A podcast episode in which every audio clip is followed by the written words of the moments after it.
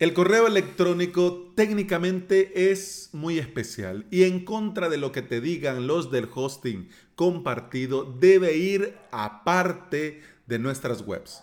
Es decir, en un servidor las webs y en otro sitio los correos. En este episodio quiero compartir con vos lo que pasa cuando Microsoft bloquea la IP de tu VPS por tenerla en su lista negra.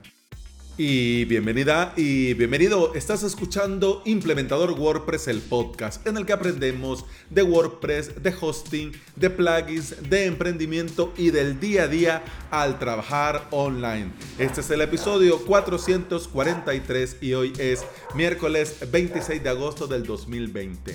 Si estás pensando, si quieres aprender sobre VPS, sobre hosting VPS, crearte tu propio hosting, te invito a suscribirte a mi academia online, avalos.sv.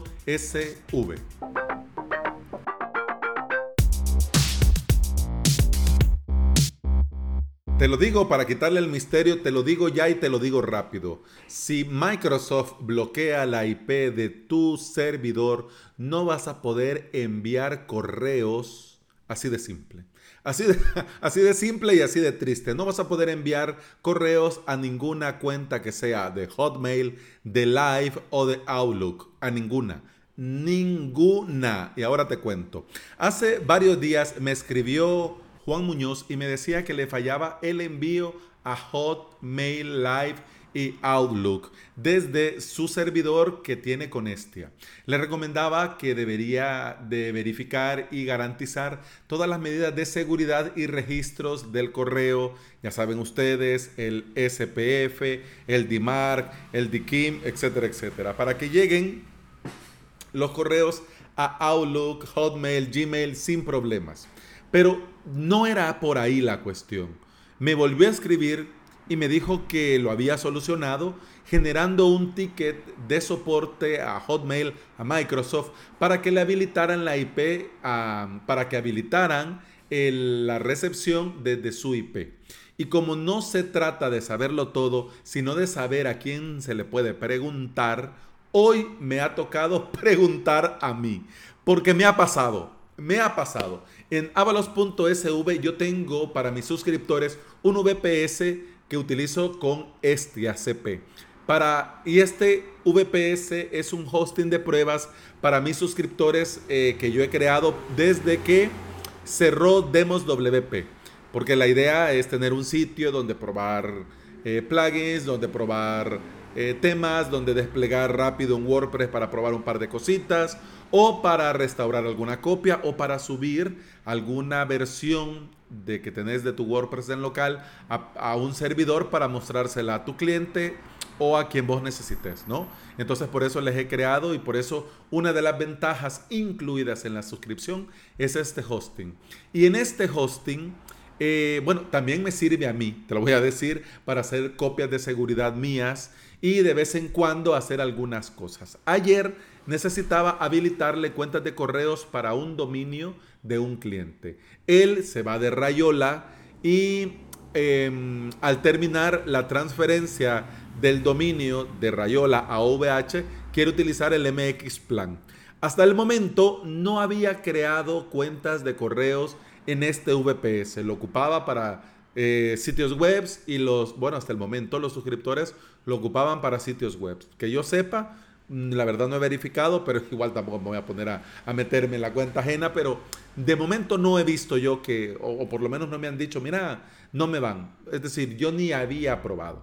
El caso es que me puse a la tarea de los registros dentro de la zona, dentro del Cloudflare de mi cliente y me puse, claro, el respectivo DMARC, el SPF, el DKIM, etcétera, etcétera. Y, oh sorpresa, después de haberlo hecho todo, sorpresa, sorpresa, los correos a Hotmail dan un error. Lo raro en el momento que es algo automático, es decir, le das vos clic a enviar y automáticamente te llega a tu bandeja eh, un mensaje de error. Le das clic en enviar y en ese instante te llega un correo de error a tu bandeja de tu webmail dentro de tu Run Cloud del VPS. ahí me acordé de Juan Muñoz. Y fui, mira, corriendo a preguntarle y muy amablemente me contestó y me dio el paso a paso que yo con mucho gusto te comparto en este episodio. Me mandó el enlace de soporte que te lo voy a dejar en las notas de este episodio. Ahí vas donde dice me mandó el enlace de soporte, ahí lo vas a ver, le das clic y te lleva. Me recomendaba que era vital poner la IP o el rango me dijo que los primeros correos que te envían son para la validación, es decir, para ver si de verdad existe este correo, si de verdad estás intentando mandar desde este dominio. Y además es importante adjuntar los errores de rebote de mail que se adjuntan en cada correo, ¿ok? Me dijo que se ponen en contacto por mail alguien del soporte para preguntarte si tenés habilitado el SSL, el SPF, el DMARC, el DKIM y que al final te mandan un correo diciéndote, we have implemented mitigation. no, no, no te lo voy a decir en English, te lo voy a decir en Spanish.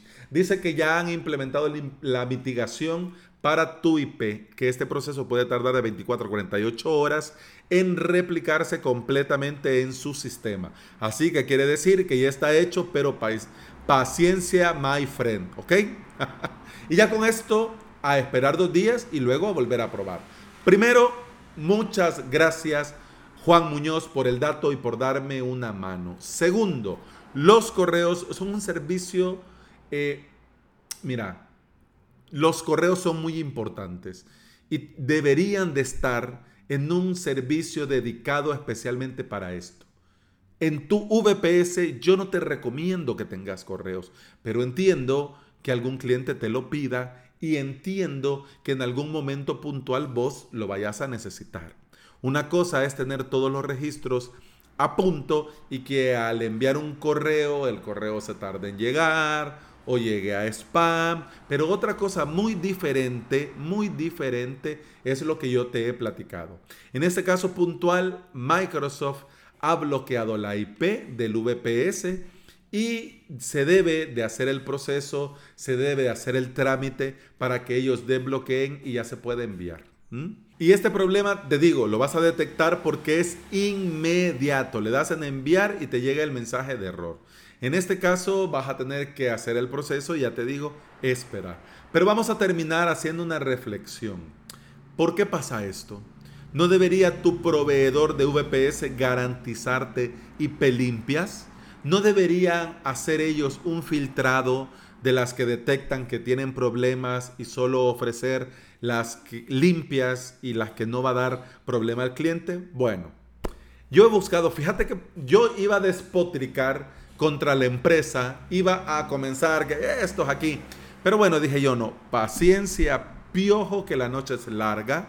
Y dije yo, bueno, voy a buscar y voy a leer sobre esto en particular. Resulta, he visto que Microsoft tiene sus políticas muy exigentes. Y si detecta algo sospechoso, por mínimo que sea, por mínimo que sea, bloquea la IP y ya está. Ya está la, mete en la lista y ya está, por mínimo que sea.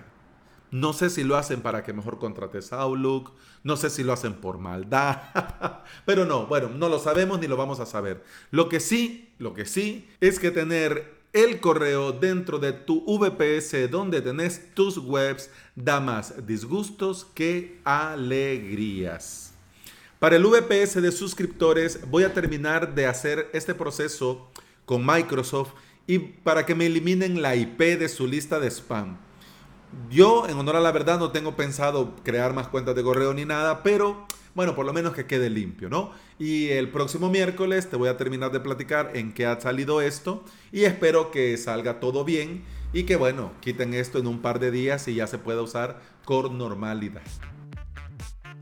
Y bueno, eso ha sido todo por hoy. Muchas gracias por estar aquí. Muchas gracias por escuchar. Te recuerdo que puedes escuchar más de este podcast en todas las aplicaciones de podcasting y por supuesto Apple Podcast, iBox, Spotify, eh, Google Podcast, etcétera, etcétera.